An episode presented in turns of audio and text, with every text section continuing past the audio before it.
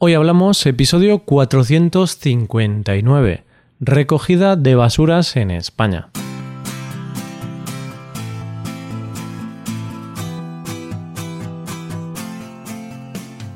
Bienvenido a Hoy Hablamos, el podcast para aprender español cada día. Ya lo sabes, publicamos nuestro podcast de lunes a viernes. Puedes escucharlo en iTunes, en Android o en nuestra página web Recuerda que en nuestra web tienes disponible la transcripción y las hojas de trabajo de este episodio y de los episodios anteriores. Para acceder a esta transcripción tienes que ser suscriptor premium.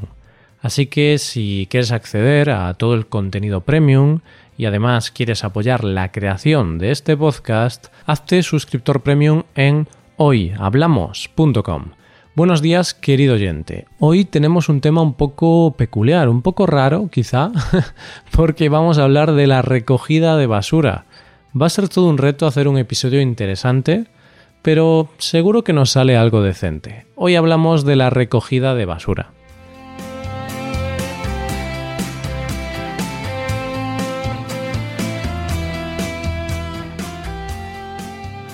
Si te digo que el episodio de hoy va a ser basura, pues no te miento. Estoy jugando un poco con el doble sentido, ¿eh? Pero bueno, va a ser basura porque ese va a ser el tema de hoy, la basura. Espero que no sea basura por su mala calidad. Seguro que no. En España, China, Estados Unidos o cualquier otro país generamos basura. Las empresas, los ciudadanos, todo genera basura, todo el mundo genera desperdicios. En casa generamos basura sobre todo por la comida. Ese yogur, esa monda de plátano, esas cáscaras de nuez, el brick de la leche, la comida que dejamos en el plato, muchas son las formas de basura que podemos generar. Pero hablemos de números. ¿Cuánta basura generamos? ¿Cuántos kilos al año? Pues en España, en 2015, las empresas gestoras de residuos urbanos recogieron unos 22 millones de toneladas de residuos. Eso significa que generamos unos 478 kilos de residuos por persona cada año. Pero ojo, aquí estamos teniendo en cuenta la basura que recogen las empresas de basura. No se tienen en cuenta residuos especiales que generan empresas y que no son tratados por las gestoras de residuos urbanos, como contaminación, residuos nucleares y cosas así. Hablemos de la típica basura que acaba en un vertedero o que se incinera, depende, claro. Lo que todos sabemos es que la generación de basura es un grave problema en este planeta. Es algo que puede poner en peligro el mundo en el que vivimos. Si cogemos los datos de los últimos 5 años, en el planeta se han generado unos 10 billones de kilos de desperdicios.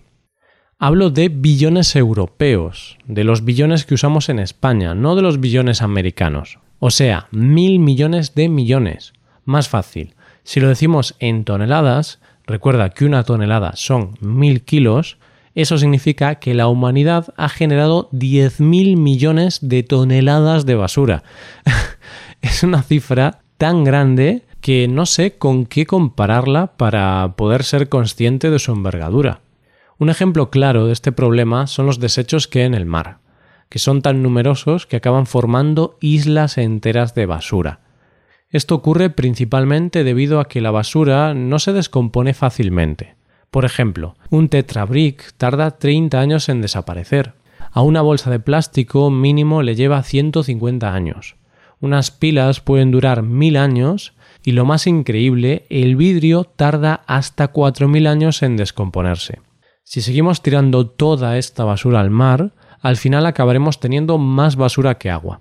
¿Y qué podemos hacer para luchar contra esta generación de residuos sin control? Pues tenemos que seguir el precepto de las tres Rs. Reutilizar, reducir y reciclar. Creo que en algún episodio pasado ya hemos hablado de esto. O sea, siempre que sea posible, en lugar de tirar algo, intentemos reutilizarlo. Por ejemplo, en lugar de tirar un mueble, pues podemos rehabilitarlo. O en lugar de usar bolsas de plástico para ir a hacer la compra y tirarlas cada vez que la hacemos, utilicemos las mismas bolsas siempre. De hecho, esto último es algo contra lo que se está luchando actualmente. En España, hasta hace muy poco, en casi todos los supermercados te daban bolsas de plástico gratis para transportar los productos que habías comprado. Entonces, claro, si es gratis, Nadie se molestaba en llevar sus propias bolsas y lo que esto provocaba es que se desperdiciaban muchísimas bolsas de plástico, porque la gente las cogía gratis y después las acababa tirando a la basura. Ahora esto ha cambiado porque una nueva ley en Europa hará que en el 2021 muchos productos de plástico estén prohibidos, como las bolsas ligeras de plástico. Además, en España, ahora, por ley, no se pueden regalar las bolsas de plástico, sino que se cobran. ¿Y qué ha supuesto esto? Pues que mucha gente lleva sus propias bolsas al supermercado, reutiliza las bolsas y consume muchas menos bolsas de plástico porque cuestan dinero. Al final, en España, y supongo que es igual en el resto del mundo, cuando nos tocan el bolsillo es cuando de verdad nos duele. Por otro lado, no solo tenemos que reutilizar, también tenemos que reducir.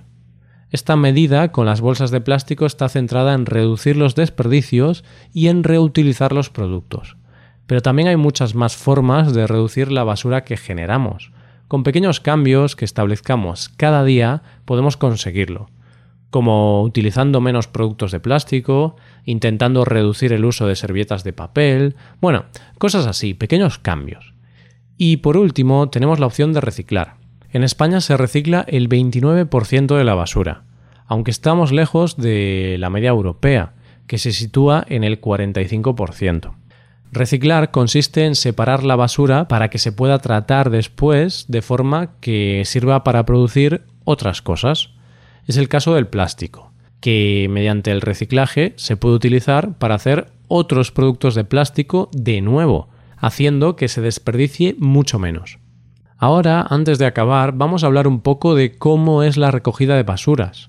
El suscriptor que sugirió este tema comentaba que el sistema de recogida de basuras en España le pareció distinto al de su país, y por eso le interesa conocer un poco cómo funciona. Bueno, primero decir que en España hay gente que recicla y gente que no lo hace, no es algo obligatorio. No reciclar no es algo mal visto socialmente. Nadie te va a montar un pollo por no hacerlo. No es como en otros países de Europa donde sí es obligatorio. Cada uno es libre de hacer lo que quiera. Por ahora, claro, porque todavía no es obligatorio. Eso sí, hay una cosa que me fastidia y esa es la gente que echa por tierra el trabajo de los demás al tirar basura al contenedor que no es. Bueno, de cualquier manera, en España, si reciclas tienes que separar papel, plástico, vidrio y residuos orgánicos. Esa basura se tira a diferentes contenedores que están localizados en las carreteras, en el centro de las ciudades hay muchos contenedores que son subterráneos, es decir, están localizados debajo del suelo para que produzcan menos olores y para que no dañen la imagen de la ciudad. Después, la basura se suele recoger cada día.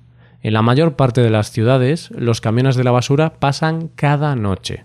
Incluso a veces hacen dos recorridos, uno por el día y otro por la noche. Pero principalmente se hace por la noche y lo normal es que sea de lunes a domingo, como he dicho antes, todos los días. Esto en las ciudades, porque si vives en un pequeño pueblo o si vives lejos de la ciudad, pues la periodicidad va a ser menor. Y poco más me queda por comentar sobre la recogida de basuras.